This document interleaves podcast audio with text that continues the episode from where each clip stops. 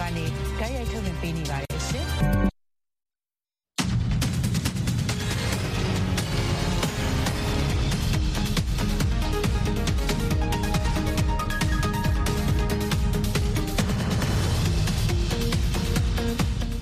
观众，大家好，我是卡拉，欢迎收看《美国观察》。美国前国防部长埃斯珀率团抵达台湾，将与蔡英文总统会谈。另外，美国司法部逮捕了两名纽约华人，他们被控投资骗局以及出售与美国政治人物接触的机会。稍后的节目中，我们共同关注。美国联邦参议院预计在星期二针对芯片法案投票。白宫表示支持在法案当中设置针对中国的护栏。此外，白宫也表示，拜登政府尚在讨论针对中国的关税，还没有到宣布时机。详细情况，请美国之音白宫记者黄耀毅来介绍。耀毅。所以这一份价值五百二十亿美元的芯片法案当中呢，啊，要要投资美国的半导体的产业，不过呢，也设下了某些的限制，包括设下护栏来确保包括中国等敌手不会受益于这些的投资。那么在七月十八号的白宫新闻简报会上，白宫发言人啊尚皮耶就表示，白宫是强力支持对中国设下这些护栏。我们看一下白宫发言人是怎么说的。The CHIPS Act is intended to bolster uh, American American competitiveness and our own domestic supply chain security. Uh, that's why we continue to support strong guardrails, uh, as you as you're alluding to there, uh, Jenny, which also have bipartisan support in Congress uh, to make sure CHIPS incentives generate more semiconductor investment here in the U.S., not in China. So, and guardrails help slow the growth of investment in China. That is why uh, such an important part of the bill. Uh, it is such an important part of the bill, and uh, and we believe in strong guardrails. 而根据《华尔街日报》的报道呢，这个参议院当中的多数党领袖民主党的舒默参议员提出的草案当中，还特别设下说要避免拿到这个美国补助金的公司到中国设厂，或是扩建他们在中国所拥有的先进半导体厂，或者是到其他不友善国家来设立半导体厂。那目前呢，我们知道，包括世界最大的晶圆制造商啊。台积电，还有这个第三大的台湾环球晶圆都已经在美国设厂，还有这个英特尔呢，现在也是要扩建工厂。不过这些大的晶圆厂都在观望，也就是要美国国会通过这个芯片法案，才会来提供足够的投资的诱因。那么在这个星期一的白宫新闻简报会上呢，白宫经济委员会的委员伯恩斯坦表示，根据之前的版本呢，他相信参院当中现在至少有六十八票会投下赞成票。那么，此外呢，针对于中国我的关税，白宫发言人尚皮也表示呢，呃，特朗普时期实施的关税并没有效率。不过呢，由于中国并没有达到他们的这个贸易上的承诺，所以现在拜登政府内部呢也持续的讨论针对中国关税的各种选项。不过呢，目前还没有到能够公布的时机。卡拉，好了，感谢姚毅从白宫带来的报道。美国财政部长耶伦抵达韩国，他将发表政策演讲，呼吁盟国深化贸易关系，以巩固供应链、应对通胀，并且遏阻中国的不公平贸易行为。这是他为期十一天的印太行程的最后一站。他周二将参观韩国最大的企业之一——科技巨头 LG 公司的设施。LG 最近宣布在美国投资电动车电池的制造。耶伦在飞往韩国的途中表示，美国希望终结对来自中国的稀土、太阳能板和其他关键产品的过分依赖，防止北京像对其他国家那样切断供应。乌克兰总统泽连斯基星期天下令解除乌克兰国家安全局长伊万·巴卡诺夫和乌克兰总检察长伊琳娜·维内迪克托娃的职务，称在这两人任职的部门出现了数百起涉嫌叛国或通俄的刑事案件。泽连斯基表示，乌克兰安全官员中目前有超过六百五十起涉嫌叛国和通俄的案子在接受调查。巴卡诺夫和维内迪克托娃两人被开除，是俄军入侵乌克兰以来基辅发生的最大的人事变动。自从俄军入侵乌克兰以来，巴卡诺夫一直因为乌克兰安全遭遇的破坏而受到越来越多的批评。同时遭到撤换的总检察长维内迪克托娃负责对俄罗斯战争罪行的调查。美国司法部星期一公开了对纽约长岛两名居民的刑事起诉，指控他们涉嫌共谋一起涉案金额达两千七百万美元的投资欺诈，向外国人兜售与美国总统及其他知名政治人物接触与合影的机会，并且为竞选活动提供非法捐款。两名被告已于当日被逮捕。根据刑事诉状，李雪芮和王连波向美国境外的投资者谎称，他们正在开发一个名为汤普森教育中心的项目，投资者可以通过投资这个项目获得美国的 EB 五投资绿卡。司法部说，截至今年七月，有超过一百五十名投资者向这个项目投资了至少两千七百万美元，但是都没有获得临时或永久绿卡。投资者的部分资金被挪作他用，包括支付房屋贷款、度假旅行和政治捐款等个人开支。刑事诉状还说，李雪芮和王连波还向外国人兜售与美国知名政治人物接触和合影的机会，利用他们在2017年在募捐活动上与时任美国总统特朗普的合影作为营销工具，继续从外国人那里骗取汤普森教育中心项目的投资。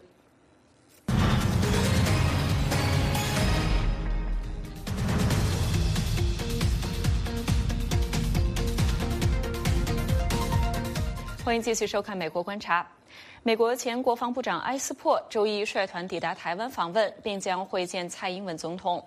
埃斯珀不久前在接受美国之音的专访时表示，美国需要重新审视“一中”政策。美国在台湾问题上的立场也应该从战略模糊转向战略清晰。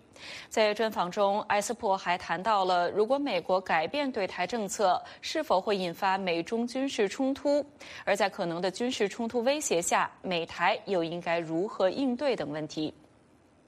Thank you very much, uh, Mr. Secretary, for speaking with Voice America today. Uh, I would like to start with your take on President Biden's recent remarks on Taiwan. a couple of days ago in Tokyo, he indicated that the U.S. would defend Taiwan militarily if China attempts to take Taiwan by force. Uh, White House officials walked back the remark, uh, later saying the president was only promising uh, U.S. aid to help Taiwan defend itself. And then President Biden himself uh, clarified that the U.S. hasn't changed its strategic policy on Taiwan. Uh, do you think it's just you know President Biden misspoke a little bit, or it's indicating that uh, the administration is seriously considering ending its uh, strategic ambiguity on Taiwan? Well, first of all, it's great to be with uh, Voice of America today, so thank you very much. Look, I, I think uh, President Biden's mark, uh, remark was was very important. It, in my view, constitutes a change in policy. It's not the first time he said it. It's, in fact, the third time. And it's also the third time that the White House tried to walk it back and explain it away, which is confounding to me and many others. Look, I've I've said before that I think that uh, the one China policy in the decades since uh, relationships were changed in the 1970s has run its course. That uh, Taiwan and China have have developed and evolved evolved in different ways that now uh, warrants a new approach, a new policy. And I think that uh, there's less ambiguity today than there was before with regard to whether or not the United States would defend Taiwan. So uh, I think President Biden made a clear statement. Now, of course, he doesn't get into the details of whether that means troops or just logistical support or whatnot. But you wouldn't you wouldn't be he wouldn't be able to offer that anyways. It all depends on the situation and what else is happening at the time. But I I view it as policy change. Uh, I, I, think it is warranted. And I give him credit for making such a bold statement. In your newly published book, uh, Sacred Oath, uh, you argue that uh, the time has come for the U.S. to review its one China policy. Um, are you suggesting an end to the strategic ambiguity on Taiwan? Yeah, I think it makes sense to uh, to move beyond ambiguity to clarity. And by the way, I wrote uh, the book a year ago. It, it's just now coming out after DoD reviews and and whatnot. And my view is, given the situation uh, in the Taiwan Strait and the fact, frankly, that China's uh, approach toward Taiwan has been very threatening. We've seen uh, over the last several years, we've seen Chinese uh, uh, naval and air movements into Taiwan, Taiwanese airspace and we've seen uh, heated rhetoric. So, uh, look, they are not abiding but by a core foundation of uh, one China policy and at least the Taiwan Relations Act and communiques, which basically said that all parties agreed to that the future of Taiwan should be resolved peacefully. And by the way, in the Taiwan Relations Act, as I recall, the law actually states that uh, we're we're either party to try and uh, to try and address the future of Taiwan in an unpeaceful means, and we would consider that a grave security threat which means, which implies that there would be a U.S. military role. Mm. But given the strong reaction from Beijing, is it possible to change the U.S. policy on Taiwan without provoking armed conflict with the PRC? Well, that's a challenge, and that's a challenge I, I wrote about uh, in in my book.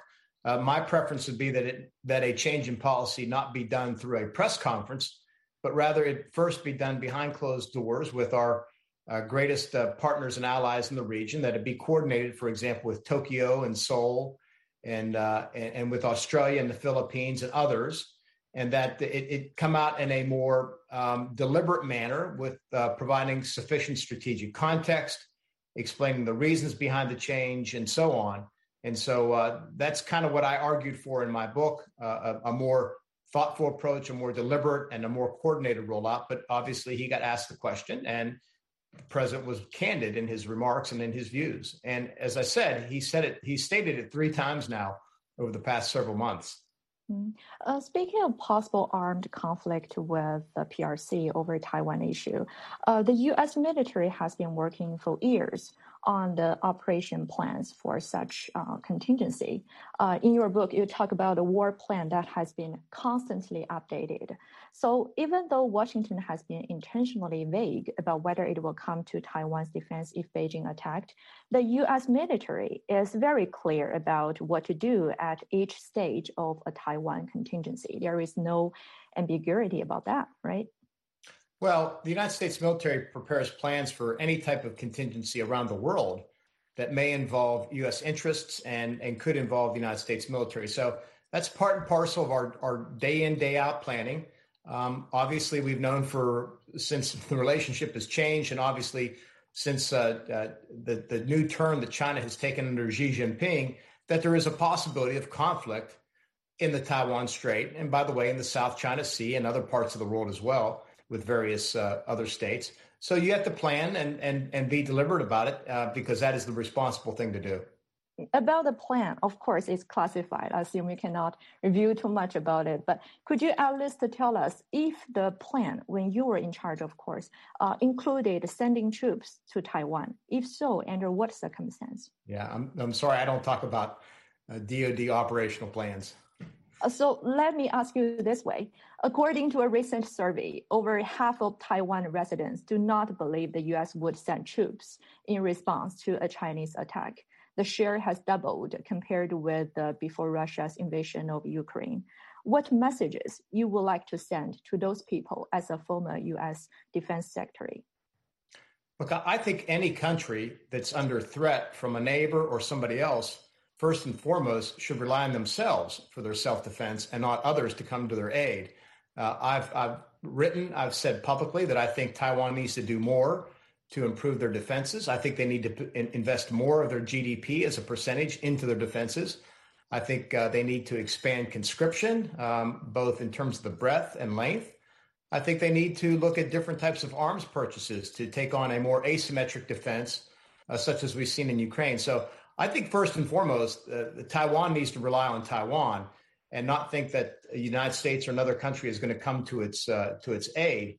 Because in my view, a population that is uh, organized and trained and equipped to push back against a bigger power is a far greater deterrent uh, than than leaving your fate to somebody else. Mm. So, in fact, there are other ways to defend Taiwan military against China's invasion without actually sending troops to Taiwan, right? For the U.S.? Well, there are there are many ways to defend. Uh, more importantly, there are many ways to deter, and so much of that depends really on the stance that China takes. At the end of the day, is what does China plan to do, and how do they plan to do it? And look, I would encourage Beijing, as I have over the years, to to work with uh, the government in Taipei and improve relationships and and uh, and have discussions about these matters of concern to Beijing in a peaceful diplomatic manner, and not threaten them with uh, overflights of fighters and bombers and uh, the the sailing of warships into their into the waters. I'm wondering how urgent is it to have this kind of you know discussion? How do you see PRC's readiness to take over Taiwan by force? Well, only uh, only the Taiwan, uh, uh only the PRC military really knows. The PLA, People's Liberation Army, knows how ready they are, and uh, you know. But there's consequences, right? It's uh, it's it's a risky proposition. They have to, depending on what their plans are, to to do such a thing. And there are risks and there are consequences. And I think what Beijing has seen based on Russia's invasion of Ukraine, that the consequences of uh, a unwarranted Chinese assault or action against tai- Taiwan could result in economic isolation, political isolation, and have a, a dramatic imp- impact on the Chinese economy, to say the least. As you've just pointed out, um, since Chinese President Xi Jinping took office, there has been a significant buildup of China's armed forces. Uh, in your book, you talk about China's development of land-based ballistic and cruise missiles. Um, do you find it particularly threatening to the U.S. and to Taiwan? Well, every country has the right to defend itself. Uh, I just make make uh, uh, a point of the fact that they have over a thousand or so missiles on the mainland opposite Taiwan and other areas, and that's something if you're a, if you're a planner, you have to take into account. It's just a fact of uh, of a critical element, I think, of China's defense that has to be factored into uh, those of us who are concerned about uh, China's ascent. You also mentioned that PLA's missile system were uh, integral to China's anti-access or called area denial strategy for the Western Pacific.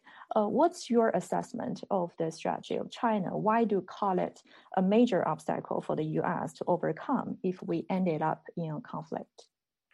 Well, it's it's been the view, and I, I think that China has stated it that uh, they want to uh, control the waters within the nine dash line. They claim it as territorial waters uh, going back historically, but that uncovers uh, uh waters and, ter- and, areas claimed by several other countries uh, in the Western Pacific, uh, from Vietnam and Indonesia to the Philippines to Japan and elsewhere. So they want to control the, that first nine dash line, the first island chain, and clearly get out to the second island chain, which involves many Pacific Island countries and uh, control those waterways. And look, uh, uh, th- those waterways aren't for China to control, number one. Secondly, uh, Chinese control of those waterways would have a dramatic impact on international trade um, and would affect many, many countries, not just in the region, but around the world. So, look, I'll go back to the basics. I want to see a China that is it continues to grow and thrive and prosper, but does so within current international rules and norms and frameworks, and not doesn't try to break them or bend them or violate them. And we've seen too much of that over the past uh, many years, and that's that's the issue we have. Mm, so, how would you compare the maritime capability between China and the U.S. nowadays? Well, in terms of uh, uh, capital ships, warships, I I think the United States Navy is the best in the world, uh, hands down. Uh, but China is growing its navy in terms of size and uh, capacity and capability. And uh, it's something we have to be alert to. That's why I propose to modernize the United States military in both its size and capability in, in dramatic ways if we're going to uh, continue to deter uh, the PLA Navy from uh, whatever plans they may have in the future. Mm, let's talk more about the specifics on this issue. You know, given the uh, rising uh, military capability of the PRC, what's the right way uh, for Taiwan to build up its own defense? Uh, in your book, you mentioned that you pressed Taipei to spend more on the right mix of force, uh, forces and weapons. What do you mean by right mix? Well, I think um, I think it begins with building a, a capable territorial defense where as many as uh, as many of the 23 million Taiwanese people on the island uh, uh, know how to use a weapon or or know how to defend their their their town, their community, their their block, whatever the case may be, and they know how to organize if uh, if the PRC tries to seize uh, the island. That would be number one. Number two, on the conventional military force, I think you know the the Taiwanese military needs to make sure it has the capability to defeat an amphibious assault. That could include anti-ship cruise missiles and mines, but it also means uh, the systems that we see again Ukraine using, such as uh, anti-tank weapons, uh, anti-aircraft weapons, handheld weapons that would allow the Taiwanese people to fight in small groups uh, in, in an insurgent mode, if you will, uh, should the PLA invade. That goes into the next question I would like to ask.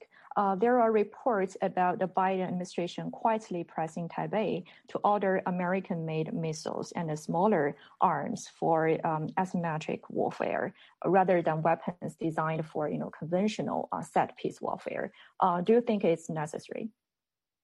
Well, I'm not familiar with, uh, I don't have in, any inside knowledge, if you will. I, I read what you probably read, but to me, that makes sense that there be a balanced approach, that it's not just high end military equipment that's used by a professional military, uh, but, but also other equipment that could be used by, again, smaller groups of, of professional soldiers or a militia or a territorial defense. I think it needs to be a balanced approach because, uh, uh, you know, the PLA military is much, much bigger and capable than the Taiwanese military. So, uh, what you have to do is figure out how to create a deterrent force of 23 million Taiwanese that would make the possible seizure of um, of Taiwan by the PLA very very risky, very uncertain, and and very um, uh, you know very bloody, if you will, uh, should they pursue to do that. I'm wondering how much uh, of the you know strategy could be applicable to the U.S. You know when it comes to build up the U.S. military capability. As you've just mentioned, the Ukraine war has proved the superiority of anti-platform weapons. So some military experts have suggested uh, the U.S. give up its platform-centric view and stop investing heavily in expensive platforms like uh, battle tanks or aircraft. Do you agree? I agree to to, to some measure. Uh, you always need tank. You always need uh, uh, you know manned fighters. You always need some degree of manned ships. But for example, the naval force structure that I put forth uh, in the fall of 2020, called Battle Force 25, 2045, had much greater emphasis on a smaller distributed fleet of uh, warships, many of them manned or optionally manned or unmanned uh, to do that. Uh, because I believe that the future is going to be in long range uh, precision weapons that don't require a platform to launch them, but rather could be launched from the mainland or somewhere else. So I, I think that is where history and technology is taking us. Mm. Uh, besides Taiwan, what are the other flashpoints that might lead to armed conflicts between the US and China? Well, I, if you just look in the uh, Western Pacific, there are a number of areas. We, we talked about the Taiwan Strait. I, I think North Korea is a possibility if uh, the DPRK attacks the Republic of Korea. Could that war broaden? Uh, you know, obviously, the United States would get involved, as would Japan, maybe others. Uh, then you have the South China Sea, uh, where uh, China has laid claim to any number of islands. And then you have every now and then these uh, conflicts pop up in other parts of the South China Sea, whether it's between China and the Philippines or uh, China and Indonesia, other places where the, their maritime militia is active, and they're trying to lay claim to different parts of uh, uh, of the Western Pacific. So I, I, think all those are flashpoints. So you can keep going around to, for example, the Himalayas with the Indians. Uh, we had a we had a clash there in uh, what 2020 between the Indian military and the PLA. So if you look mostly around the periphery of China, at least in the south, south and uh, east, you see a lot of areas where conflict could could break out given there are so many flashpoints, I believe it's your belief that it's very important for the U two militaries to improve their communication um, to reduce the chances of miscalculations. As a you know a defense secretary, you reached out early on to your Chinese counterpart and tried to maintain a pace of communication. Uh, you actually talked to Wei Fenghe multiple times. Uh, what's your impression of him? Yes, you're right. I do. I think it's very important that both countries uh, talk, particularly countries that are competing with one one another, as we were with China. And I thought it was important that we have that dialogue so that we could prevent misunderstandings, address misperceptions, resolve issues and conflicts, and whatnot. So I reached out early on to Minister Wei to, to build that relationship, and we tried to talk every few months. And certainly, if we were in the same place uh, at the same time, we tried to meet. So, for example, in I think at an ASEAN meeting in Bangkok in 2019, we met and uh, so I think it's very important. I was, uh, he was uh, affable and informed and uh, willing to listen to me, and I listened to him. and uh, we just tried to talk and, and and keep that line of communication open because I think it's important uh, to build that during a uh, non-contentious period, so that if if something happens, that you at least have a level of trust and communication that will allow you to, to talk during difficult times. In your book, you said you actually recognized that Wei Fenghe wasn't truly an equal uh, when it came to authority and power in his own system, um, but he was your best point of entry. Uh, we know that China has constantly denied the requests of uh, U.S. defense secretaries to speak to its highest uh, ranking uniformed uh, officer like General Xu Qiliang, right? So are you concerned about this? Well, I'm concerned there has not been a dialogue, uh, or there was not a dialogue between the Pentagon and um, and the Chinese military at the highest levels for some period of time. I, as I recall, Secretary Austin recently spoke with Minister Wei. Um, look, at the end of the day, it's uh, we we have differences in our organizations and rank structures. Uh, I was willing to talk to, to Minister Wei because I, I think it's important to have those lines of communication open. Uh, I would prefer to, to speak to my actual equivalent, but that wasn't the case. Uh, but uh, it's better to speak to someone than no one. Do you think it might reduce the effectiveness of you know communication uh, with the Chinese military? Well, it could, but that's that's their decision. If if something happens and there's a misunderstanding, then that's on them, not me. Uh, I, I try to reach to the right person, and uh, as did Secretary Austin, and clearly the the Chinese do not want that level of communication for some reason. What would be your suggestions for the Biden administration to push forward the China focus, especially during the time when the Ukraine crisis seemed to take much of its attention and the resources? Well, I think uh, the president needs to continue, it needs to have direct contact with his counterpart, Xi Jinping, to explain uh, uh, all of our concerns with uh, China and its behavior and look for areas not just to compete, but areas to cooperate uh, where we might uh, build some trust and, and, and build some bonds. But at the same time, uh, you also have to increase uh, the relationships between our allies and partners in the region, beginning with our bilateral alliances with, uh, for example, Australia, the Philippines, uh, Seoul, uh, uh, Korea, and Japan, and then work on the partnerships as well, whether it's Vietnam and Indonesia or Mongolia. And build that up and, and get show American leadership in, in not just the military context, but also the diplomatic and economic and trade so that we can stand firm and defend, again, the international rules based order uh, and norms that have really allowed countries around the world to prosper and thrive and, and, uh, and, and communities to grow now for 75 plus years.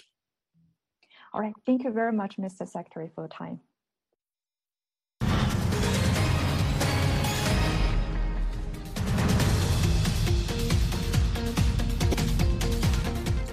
近期，大约五百对夫妇在纽约的林肯中心广场上参加了一场象征性的婚礼。这些眷侣中，多数都是因为新冠疫情大流行的限制措施而被迫导致婚礼拖延。一起来看一看。